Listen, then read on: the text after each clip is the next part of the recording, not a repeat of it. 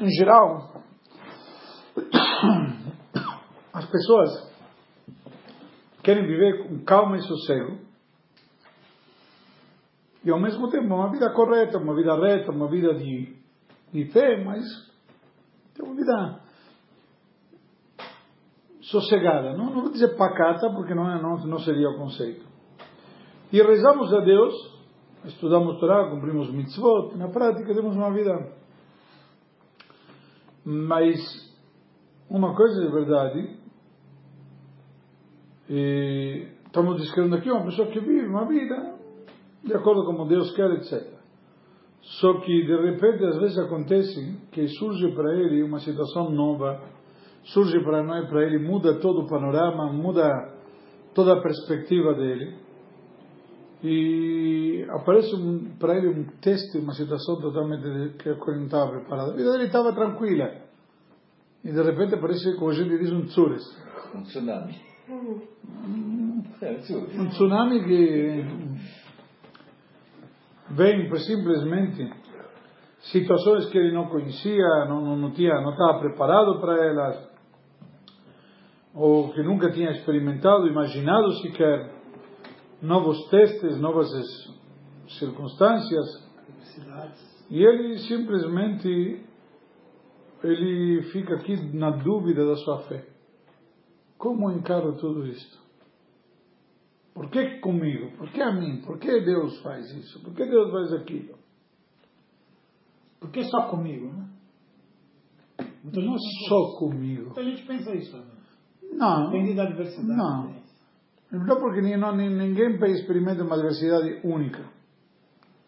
Por que comigo? Entende, Os, tá bom. Deus o livre, perde um ente muito querido não é só com ele. Não, já não teve outras pessoas que per... não, entendeu? Não já teve outras pessoas que perderam entes muito queridos. Não quero falar o. Não interessa. Né?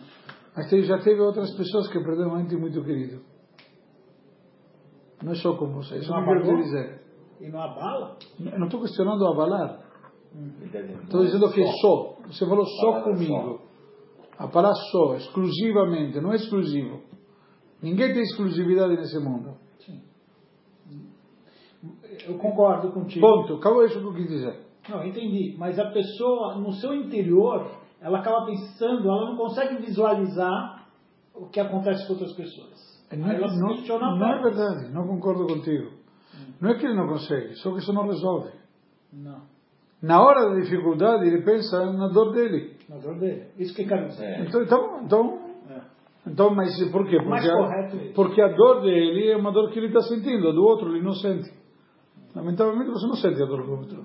Você tem pena do outro, você se compadece do outro, é. o que você quiser, mas a dor você não sente. É. Ok? O, e essa é a questão. O melhor exemplo, você teve dor de dentes alguma vez? Já. Doeu muito? Sim. E? Você acha que você foi o único? Não. Você tinha certeza que já outras pessoas tiveram dor de dentes? Hum, nesse contexto, sim. E doeu menos por isso? Isso, porque só meu dente. Por que só eu tenho dor de dente? Você deve ter pensado mesmo. Só quero te esclarecer que a palavra é, só está muito mal colocada. Está mal colocada, mas Hazi Halila, um, um, homem que enterra um filho. É, no caso dessa situação, o cara entra num espírito de revolta tão grande que ele passa a enxergar que só ele, só com ele acontece. Não, não. Isso que eu estou tentando não. falar. Não acredito que alguém diga só com ele acontece. Mas ele se revolta porque que aconteceu uma coisa como essa, que vai contra a natureza, contra o ciclo da vida. Exato, contra... isso. Perdão, mas estamos falando de outro contexto. É, isso. De, mas de toda maneira, não, ele não pode pensar só com ele. Porque ele, no mínimo, já ouviu falar de dois, três casos mais, no mínimo. Ele vai falar, por, ele pode falar por que também comigo. É que só com ele é uma coisa de por que, por que, que eu fui o, o escolhido, que o Carlão está querendo dizer. Não. Sou eu. Moisés falou uma coisa. Não, mas o conceito que ele está questionando no sentido de que, me, e isso que eu quero dizer, não é só você. não que... dói menos nem nada. Entende? Eu acho que o pensamento é porque Não, também entendi, comigo. mas dentro do contexto que você está querendo colocar, o que, que muda? De fato, concordo contigo.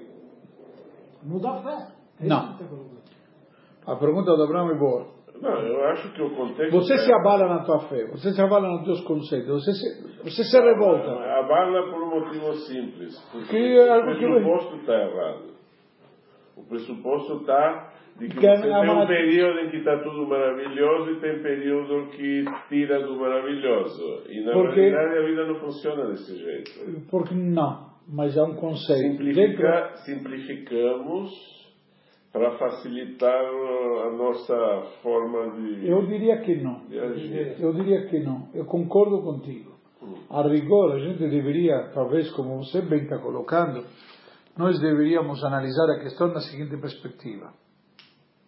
Só acontece com quem está vivo. Então, calma, não entendeu, não entendeu. E só o fato de estar vivo já está sujeito a acontecer, ponto. Sim. Só que a gente, o que se revolta, e entendo o Carlão e muitas pessoas, e vai de contra, em contra do que você está dizendo, mas entendo o lado. Não tiro mérito do que você disse. É o conceito de que a pessoa, às vezes, ela simplesmente acha que há uma natureza. E a natureza é que hum, filho enterra pai, não pai enterra filho. É a forma que a pessoa entende. Que a pessoa quer né? entender. Que ele entende. Pola- ente- exatamente, mas como você bem disse, desculpa, eh, para alguém que perde um ente querido, a perda é perda. Ah, Ponto. bom. E, e é uma questão muito difícil. E isso é uma questão muito subjetiva. É que, assim, Porque entra como a pessoa elabora o conceito, o que que significa, o que que significa a vida, o que significa Deus, o que significa um filho. Tem um monte de, de, de, de conceitos aqui que a nossa concepção, talvez muitas vezes ocidental, da nossa sociedade, o problema é a concepção. exatamente, por isso eu te digo, perdão, Porque se a pessoa entende de que, de que a fé dele depende de estar tudo tranquilo, então não tem fé. então não tem fé. Exatamente, concordo E contigo. nós ainda não entende que na verdade a vida não é algo estático para nada. Perfeito. Ao, ao contrário. E que não é perene. Se for quieto não tem vida. Então, Ao contrário. E a vi- eh, por isso que quando chama de um mundo em hebraico mineral, não é chamado de mineral, é chamado de domem, inerte. Justamente. O que nós, porque não tem, o seja, que nós chamamos de mineral, que significa que não tem vida, porque o vegetal tem vida, É. certo? Um animal, obviamente, e o humano.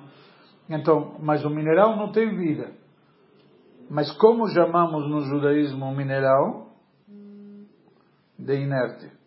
Ou seja, na prática, o conceito dele é diferente. Voltando ao nosso assunto, então. Quando alguém tem um problema, então simplesmente ele perde o chão. Aí entra uma questão, como você bem disse, de fé. Onde está a fé dele? No que, que ele acredita de fato? O que, que ele realmente é? No que, que, no que, que ele acha? E isso que se chama na prática teste. O que, que é um teste? Nós encontramos no Pirkei Avot, no quinto capítulo, que Abraão Avino foi testado dez vezes. Em todas passou com rubor. O que, que é um teste? É uma prova. Bravo. Esse dicionário eu também conheço. Mas a expressão é Exato, teste. exato. É uma literalmente uma prova. verificação, Ok. O que, que significa uma prova? uma verificação Dos teus preparos. conhecimento É Uma avaliação. Oh, Avaliação até que ponto É. o cara. Desculpa, interrompi você. Não, não, não é, eu ia falar se você adquiriu conhecimento, mas não é só, porque no caso aqui que ele está falando é mais de fé. Ele te põe à a prova fé alguma coisa. muito, quer dizer, tem relação, mas não é diretamente Ligado. relacionada a conhecimento. Sim. É o teste de algo. Então, na verdade, o rei Davi, ele queria ser testado. E ele pediu para Deus, me teste. Mas nós sabemos simplesmente as, as consequências tristes que aconteceu. O rei Davi foi testado e não passou no teste. Por isso que nós dizemos todo dia de manhã na tefilá. Primeira coisa que pedimos a Deus, Al viene le dei nisayon, velo lhe dei bisayon. Que Deus não nos, não nos teste e não nos exponha a vergonha. Por quê? A gente pode ser reprovado, não passa. Porque provavelmente vamos ser reprovados. Eu vou, Rabino, eu vou. E, consequentemente, então a gente tem que saber então que o teste não é uma coisa boa. Por isso que nós pedimos para Hashem esta, esta questão que não nos teste.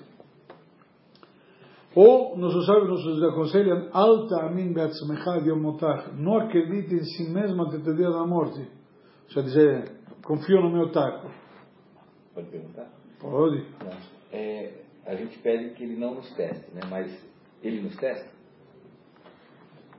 Constantemente. Constantemente.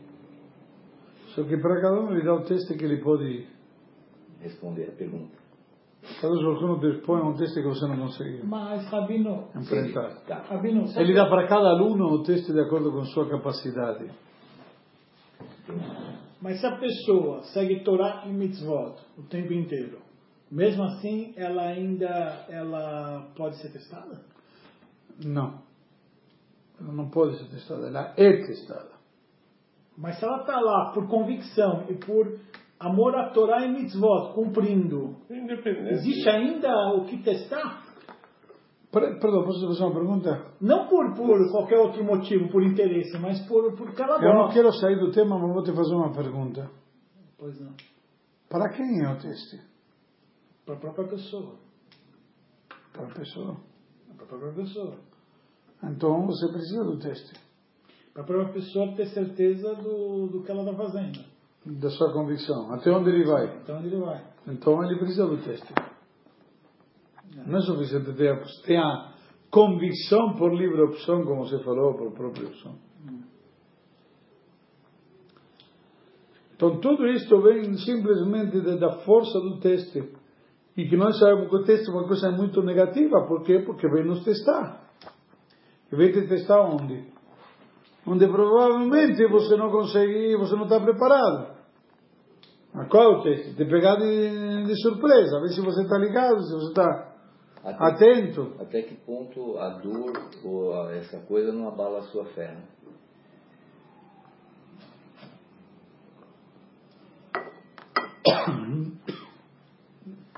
Talvez. Mas talvez não é para testar a fé também. Mas isso é uma discussão filosófica muito interessante. Não gostaria de entrar agora. Tá. Eu prefiro não entrar. Mas vou te comentar. Abina, estou pensando. Um conceito estranho. Hum? Um conceito interessante. Não seria muita soberba pensar que tudo o que acontece à minha volta é um teste? Tudo gira em torno de mim? Eu acho. Sim. Eu vou te fazer um exemplo prático. Um filho decide cometer uma besteira. E para o mundo das drogas. Uma escolha que você quiser, uma besteira. Aí o pai o que, que faz? Nós já conversamos disso. Questiona ao filho, por que, que você me fez isso? Numa soberba, o filho fez para ele. O filho fez para si próprio. O filho não pensou, como vou ferrar a vida do meu pai? É. No teu exemplo, Carlão, vou, vou para o mundo das drogas. Não. não é por aí, desculpe.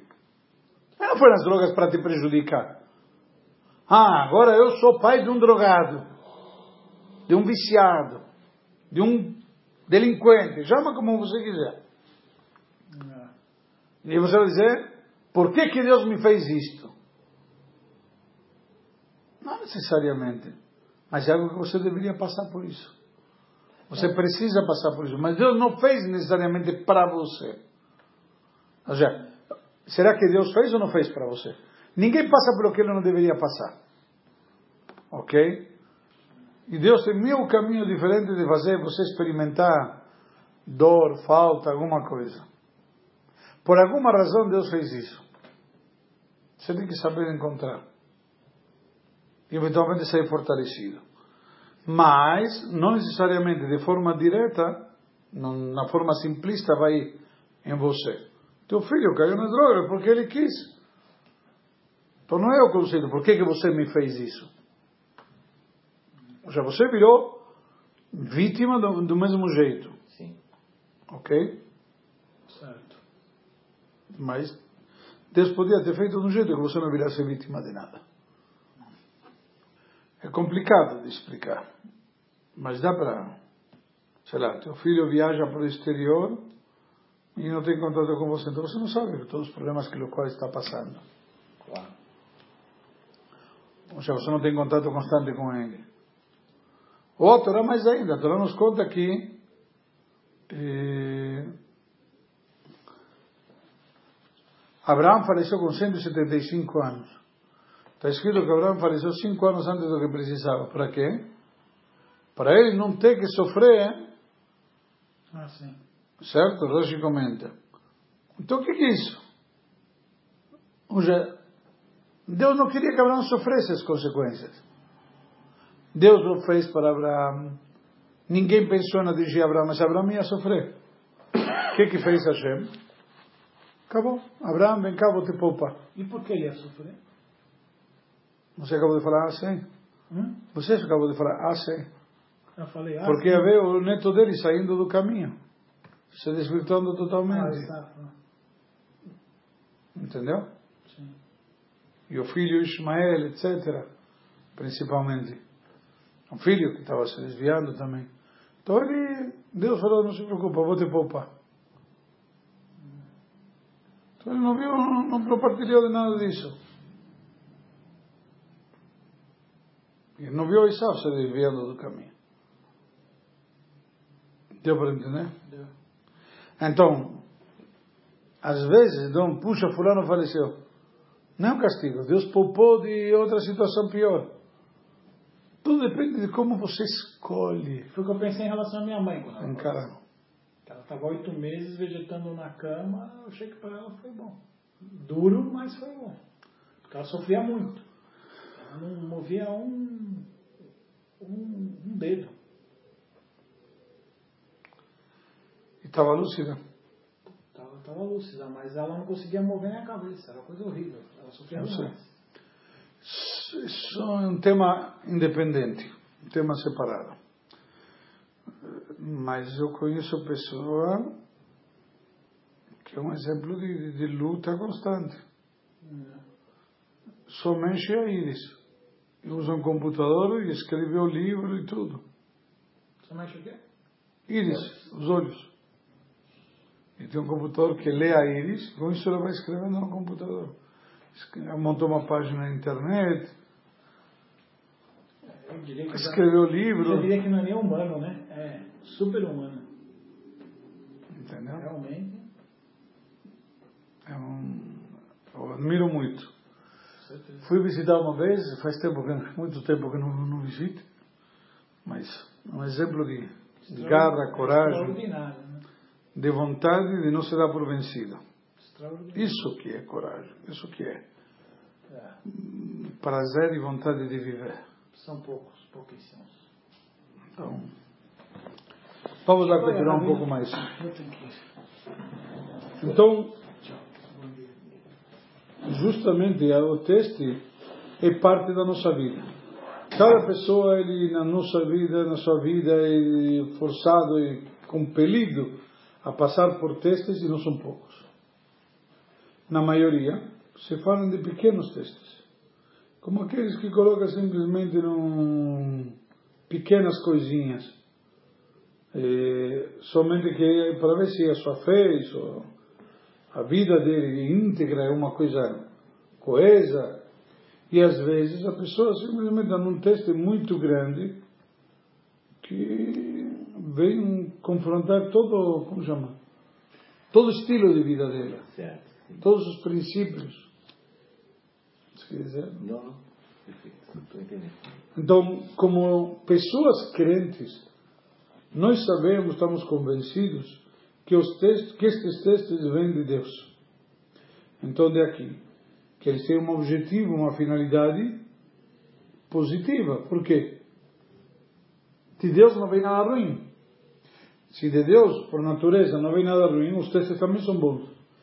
Certo? Até para a gente ver onde a gente precisa melhorar. Né? Então, se de Deus vem só coisa positiva, esses testes têm uma missão e objetivo positivo. Então, nós devemos dizer, concluir, que mesmo um pequeno teste, ou mais difícil, não interessa o teste em si, o objetivo dele é para elevar a pessoa. Simplesmente, ele te coloca num patamar diferente, mais elevado, que se não fosse o teste você não chegaria lá. Ele te faz crescer, cada Exatamente, teste bravo. Crescer. Bravo. Você fica mais preparado. Quanto mais maior a dificuldade e você consegue emprestar, significa enfrentar, significa que você está mais forte, mais. Então, a filosofia Hassídica explica que teste é da palavra milagre, Nes. Nisayon Nes. Por quê? E diz na prática, ou também pode ser além de milagre, pode ser uma coisa elevada, al Nes, Tarimoto al Nes coloca num patamar mais alto, que significa justamente elevação. Porque todo objetivo e a finalidade do milagre, do, do teste, é te elevar, te, te mandar um patamar maior. Então, simplesmente você está tendo um upgrade quando passa. Então, através deste posicionamento no teste, a pessoa tem o mérito de chegar e atingir níveis espirituais muito elevados, e por isso que colocamos ele num teste para que ele possa, através dele, se elevar. O teste, ele chega muitas vezes quando a pessoa já atingiu a plenitude que ele tinha no seu estágio que ele estava. Agora está pronto para um estágio maior, um nível mais elevado. Então, quando ele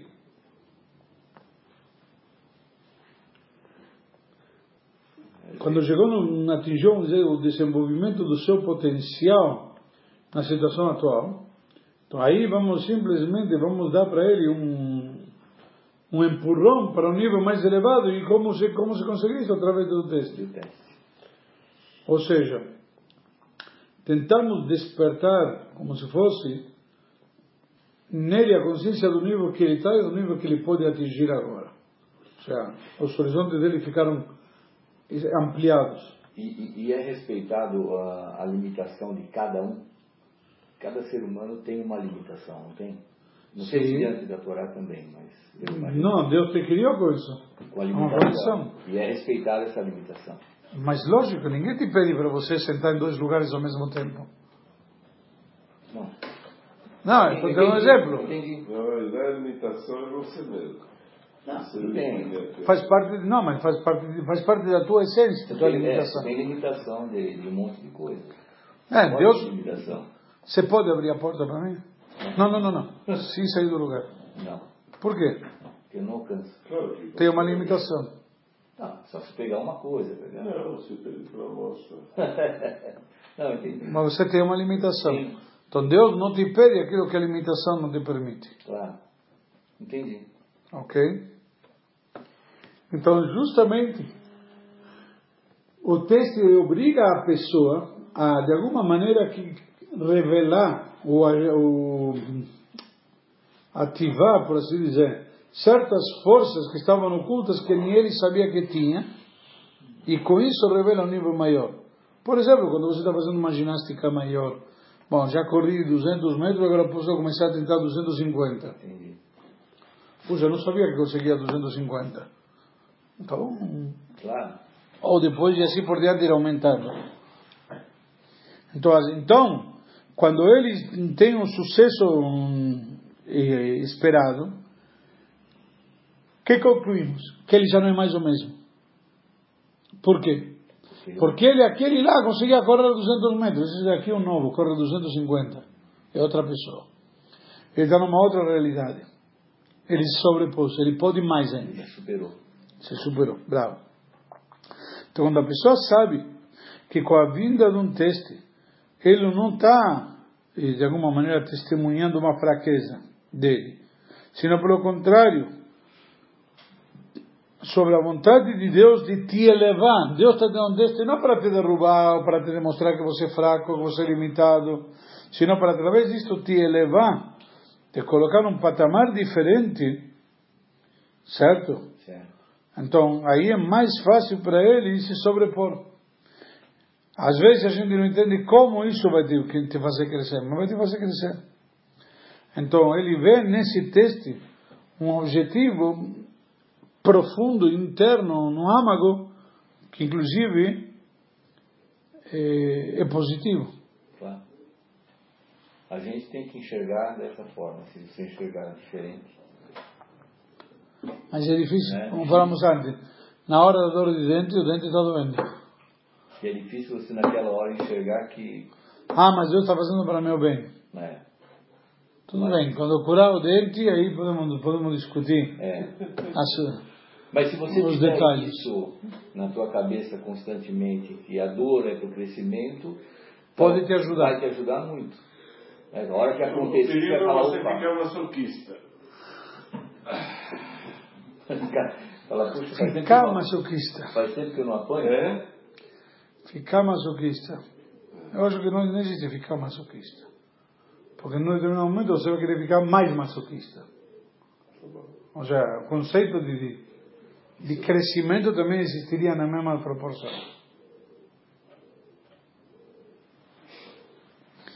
Então,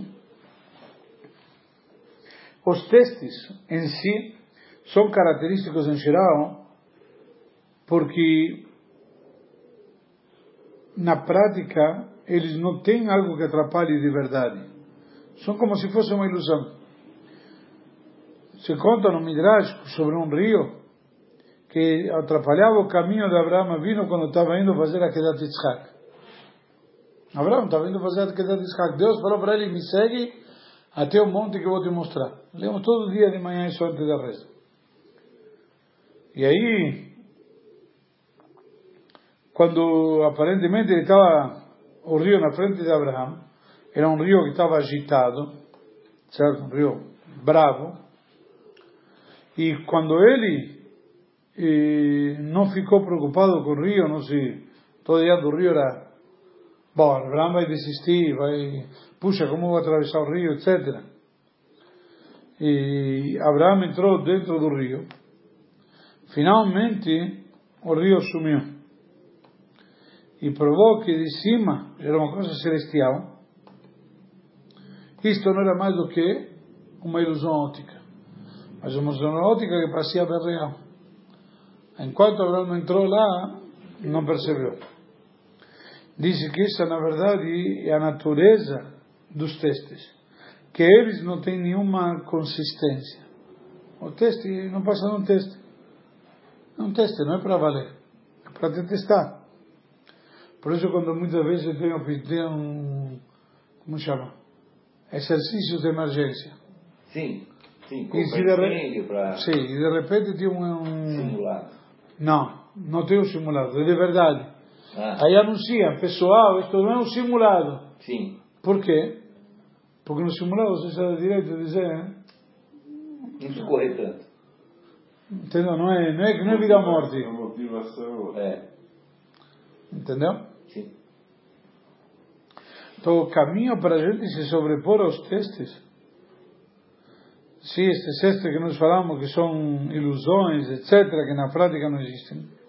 A forma de sobrepor sobre eles não está na forma do teste ou coisa semelhante. Senão, devemos nos abstrair totalmente dele e continuar com o serviço a Deus e cumprir sua vontade. Pois o teste e eles não existem por si só. E aí, quando nós realizamos isto, que como tipo Abraão, uma ilusão ótica, quando nós entendemos isto, então aí temos o mérito de que o teste nos consegue empurrar para um patamar mais alto. E quando usamos um patamar mais alto, a expressão que significa isto? um patamar mais alto eu não consigo alcançá-lo caminhando. Para ir de um patamar alto eu que dar um pequeno pulo. Esse pulo é o teste. Caminhando nunca vou chegar. Não adianta, não é dia mais dia vai chegar lá, não chega lá. Tem que, tem que dar esse pulo. E isso vem o teste.